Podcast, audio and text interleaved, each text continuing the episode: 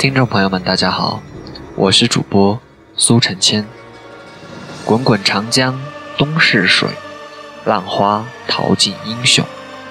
在中国古代，有这么一段历史：上到八十岁老叟，下到七八岁的孩子，对其中的故事都可谓是信口拈来。这段历史不但在国内广为人知，而且声名远播到海外。这。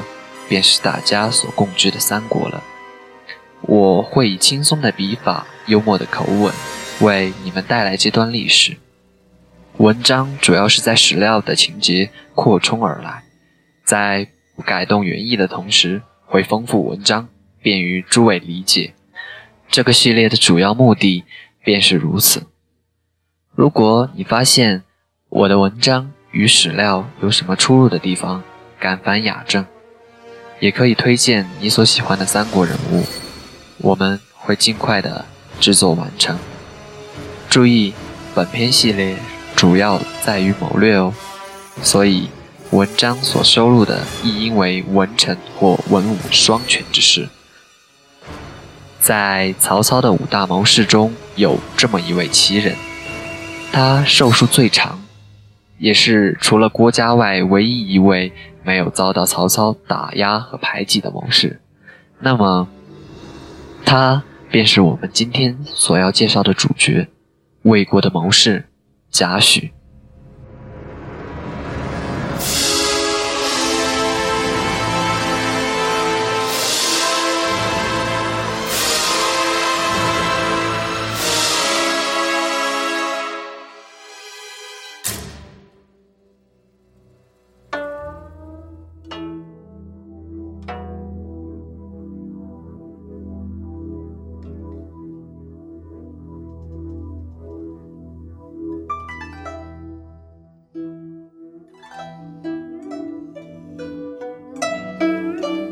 天下豪杰，闻凭黑白而已。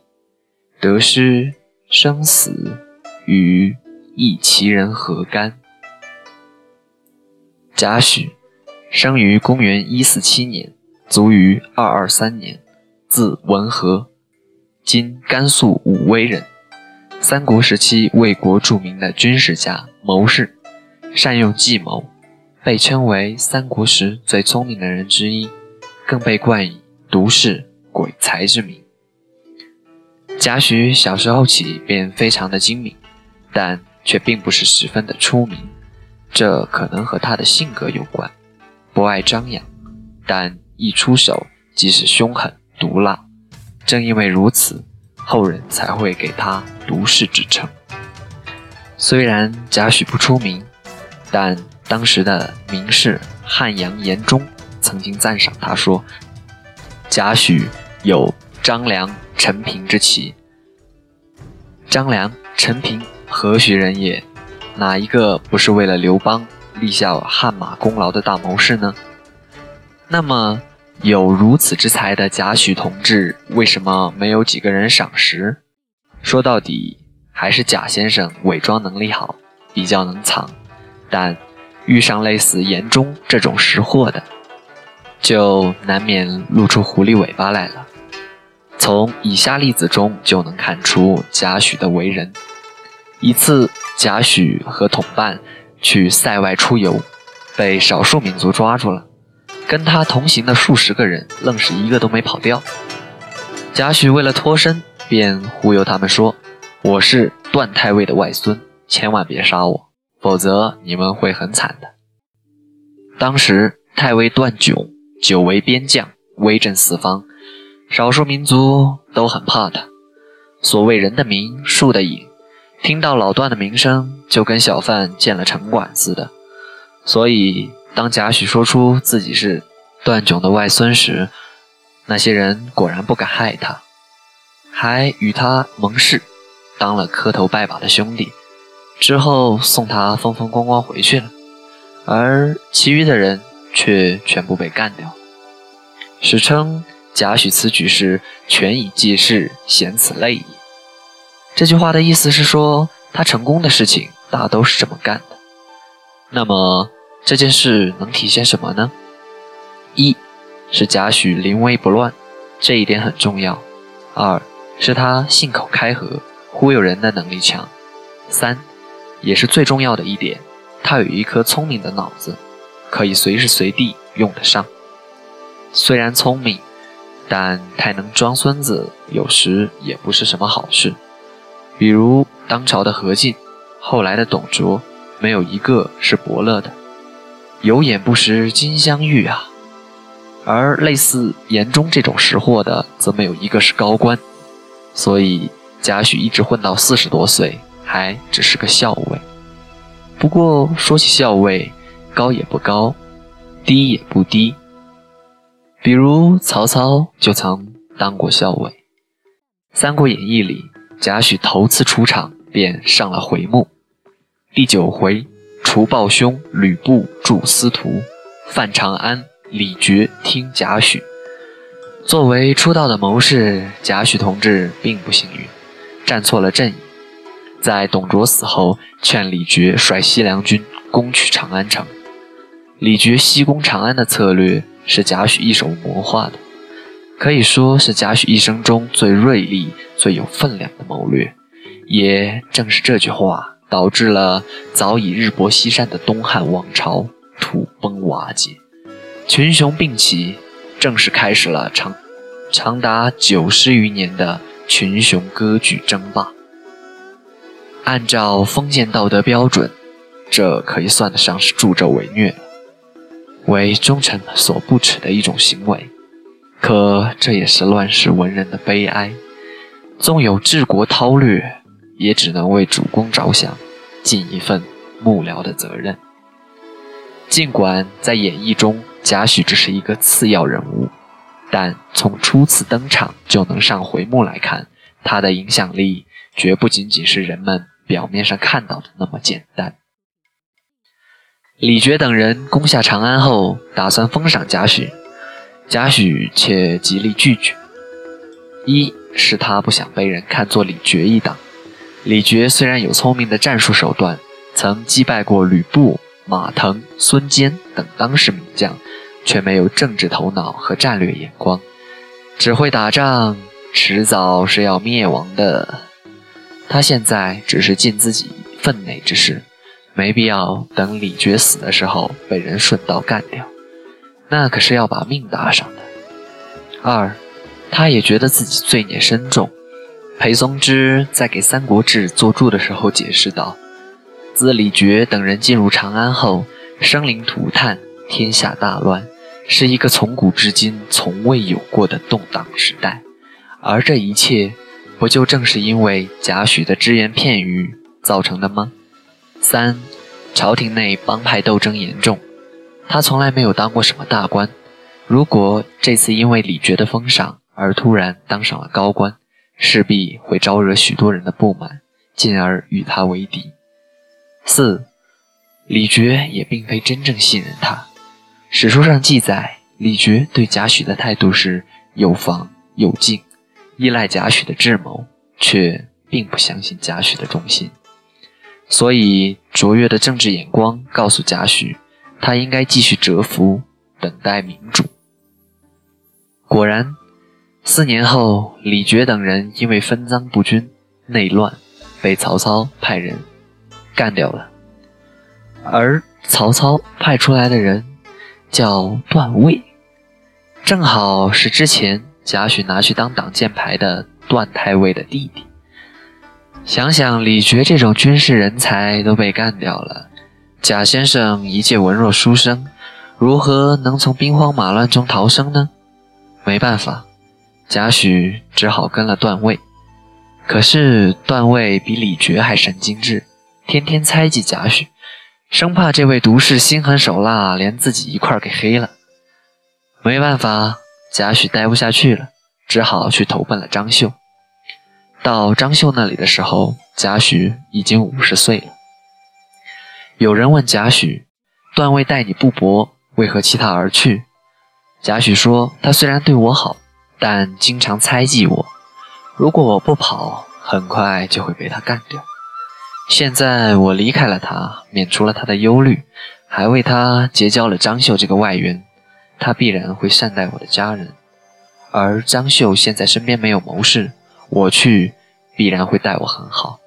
一切果然如贾诩所料，在贾诩的建议下，张绣和刘表联合，共同对抗曹操。而曹操知道这件事之后，便想得到这个鬼才。况且张绣和刘表的结盟，严重威胁到了曹操侧翼的安全，于是派兵讨伐张绣。一则抢地盘，二则抢人才，这种好事可是没有第二次机会的。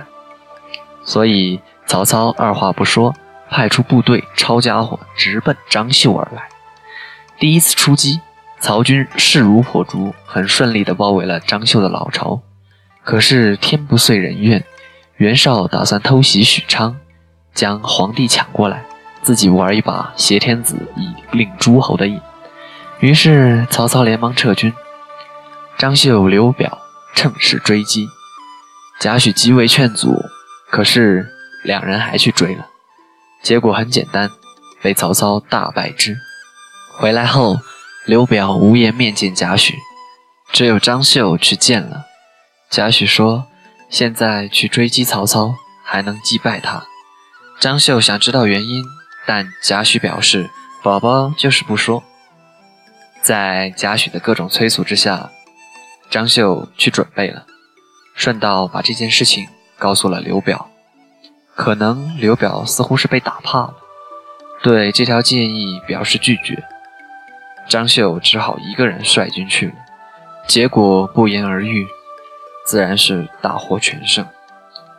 回来后，张绣请教贾诩，贾诩这才解释道：“曹操并没有犯谋略上的错误。”却不攻自退，想必是后方有变故。之前他怕轻骑回去你会偷袭，所以重兵殿后。现在你已经被打败了，所以他必然会不管后方，轻军前进。故虽用败兵而战必胜。张绣大为佩服。随后。贾诩为张绣出谋划策，多次抵挡了曹操的入侵，表现出一个职业谋士应有的素质。后来，袁绍和曹操同时招降张绣，贾诩出于自身考虑，给张绣的意见是投降曹操。张绣求教不投靠袁绍的原因，贾诩说：“袁绍的诸位儿子之间都互不相容，怎么可能容下你一个外人？”并举出数例证明投降曹操比袁绍强在何处，张绣也答应了。本来一桩好事便要成了，哪知那好色之徒曹操调戏张绣的婶婶，张绣一怒想立刻干掉曹操，但贾诩阻止了他，悄悄地出了计策。宛城之战打响，此役的最终结果是曹操的心腹爱将典韦。长子曹昂，侄子曹安民，均于此役中被干掉。连曹操坐下的大宛马也难逃厄运。要不是跑得快，连曹操很可能都会命丧于此。贾诩之狠，由此可见。当曹操再次来的时候，贾诩还劝张绣投降。张绣说：“我干掉了他那么多人，还差点把他杀了。投降，他不活剐了我。”贾诩陈列了种种曹操不会亏待张绣的原因，张绣听从了他的话。等到张绣投降后，曹操果然没有亏待他。由此可见，贾诩的识人之明与政治眼光。虽然数年之后，张绣被不明不白的干掉了，但起码也不是明面上。自此之后，贾诩就跟曹操混了。但贾诩认为自己并非曹操旧臣，却侧谋深长，生怕曹操猜嫌，于是采取自保的策略。曹操不问，他一句话都不说，闭门自守，不与其他人私下交往，子女婚嫁也不攀结权贵。官渡之战，曹操军粮将尽，阿瞒同志的心里动摇起来了，毕竟军队都没粮食了。你还能指望有什么战斗力呢？问计于贾诩，贾诩说：“你比袁绍聪明，用人比他强，军队战斗力比他强，决断事情不会优柔寡断，有此四个优势，半年之内必破援军。曹操听了贾诩先生的一席话，和当时后方荀彧送来的书信，坚定了决心，最终战胜了袁绍。赤壁之战，他极力劝阻不要讨伐孙刘，表现了卓越的战略眼光，但曹操不听，导致大败。在与马超、西凉军战斗中，曹操屡战屡败，问计于贾诩，贾诩说。很简单，把他们离间开来就好了。依旧是一句话，便化解了危机。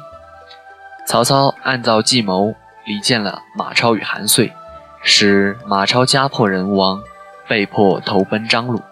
曹操就此平定西凉。公元二一七年，贾诩时年已经七十岁了。至此之时，曹操却仍然未立世子。一次，曹操私下问贾诩对于历次的看法。立储问题向来都是十分严重的政治问题，更何况曹操这一问是十分凶险，因为曹操喜欢曹植，而守旧的文官们却支持曹丕。不论他支持谁，只要他到时候赞成的人没有成功，就会被另一个人干掉。想到这里，贾先生干脆闭口不答。头脑里紧张地思索着，不过片刻之后，他便有了答案。而曹操这时也正纳闷，为何贾诩不回答他的话，于是便开口询问。贾诩说：“我正在想事情。”曹操问：“你在想什么？”贾诩默默地答道：“我在想袁本初和刘景升两人的事情。”曹操听到这里，立刻大笑。该年立曹丕为世子，为什么贾先生一句话就能让曹丕上位呢？奥妙就在于他的话里。所谓袁本初、刘景升，便是袁绍和刘表。此二人为什么颓败呢？就是因为他们不立长子继承自己。袁绍不立长子，致诸子不服。袁绍死后，诸子相互征伐，断送了袁家最后的希望。刘表未曾立长子。死后，幼子直接投降曹操，刘表苦心经营数年的荆州基业毁于一旦。曹操何许人也，自然听得懂这话是什么意思。贾先生的话不但表明了自己的政治意图，更以充分的事实论证，并且没有明确的表明自己支持谁，保存了自己，体现了贾诩先生超高的政治技巧。二二三年。曹丕伐吴，贾诩劝阻未果，果然曹丕大败，方才想起贾诩的金玉良言。同年，一代英杰贾诩去世，时年七十七岁。贾诩的出谋之道是先自身，次祖公，再时政，最后才是国家社稷。凭此顺序来制定出谋献策的轻急缓重，保证了自己在乱世之中。虽然频繁的易主依附，但面对瞬息万变的局势，却总能让自己立于不败之地。这便是贾先生的过人之处了。他不如郭嘉般受到宠幸，也不如诸葛亮般权倾朝野，但贾先生心态非常好，长吸一口气，活得比你长就行了。当然，除去智慧和胆量，犀利的眼光，果断的判断力。审时度势的变通，小心谨慎的为人处事，也是贾诩算盘里必不可少的一部分。一个小小的谋士，从汉末乱世一路漂泊依附，直至魏文帝前重臣，不得不让人佩服贾诩的谋之道。同代入世的官僚，不是早已退出政治舞台，就是卒于辛劳，或伤于战火，或倒于产线，能坚持到底。有风息印子的实在不多。贾先生的算盘如此之精，既成就了自家，也改变了历史。所谓鬼才，名至实归。逆行义者，贾诩。贾诩是三国中除司马懿外最能装傻充愣、隐藏实力的人，而且他把世事看得风轻云淡，犹如一奇人般，他人的得失、生死与己无关。接下来就请大家欣赏于小乔的《三国物语》系列《魏臣列传》贾诩月影迷。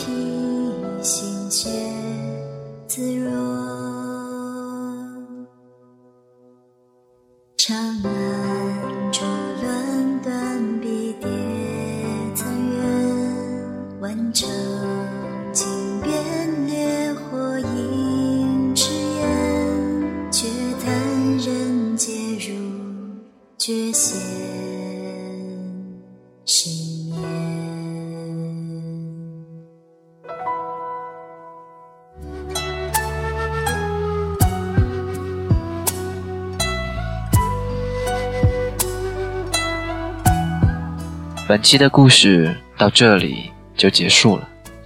人说一千个读者有一千个哈姆雷特，对于今天的这位主角的看法，相信每个人也不尽相同。如果你有什么真知灼见，可以在节目下方留言评论。对于这个系列的建议或意见，都可以在下方评论，或者加入我们的粉丝群，提出你的真言。清幽若雨古风电台群：四九七八二八九五六，四九七八二八九五六。那么，亲爱的听众朋友们，我们下期再见。主播苏晨谦，欢迎再续。